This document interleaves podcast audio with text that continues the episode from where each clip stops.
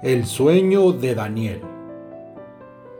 Cuando Daniel tuvo un sueño, mismo que le impresionó, pidió referente a aquello, entender su comprensión.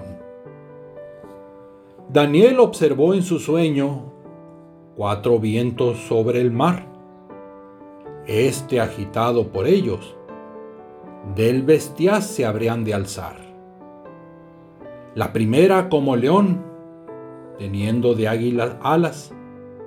Babilonia este implicó, primer reino que se alzaba. La segunda como un oso, levantado de un costado. Señalaba a persas medos, reino segundo hacia alzado. La tercera era un leopardo, con cuatro alas de ave imperio griego mostrado, el tercero pues que se alce. Y la cuarta era terrible, con dientes que eran de hierro. Roma esto es así entendible. Ella es este cuarto imperio.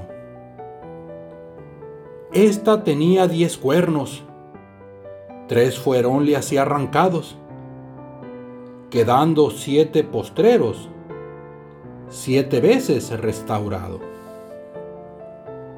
Se le explica así a Daniel que estos son pues cuatro reinos, desde el tiempo ese aquel y hasta que Cristo haya vuelto. Cuando Cristo así regrese, de Dios impondrá su reino, eterno cual nunca perece sus santos reinando en ello.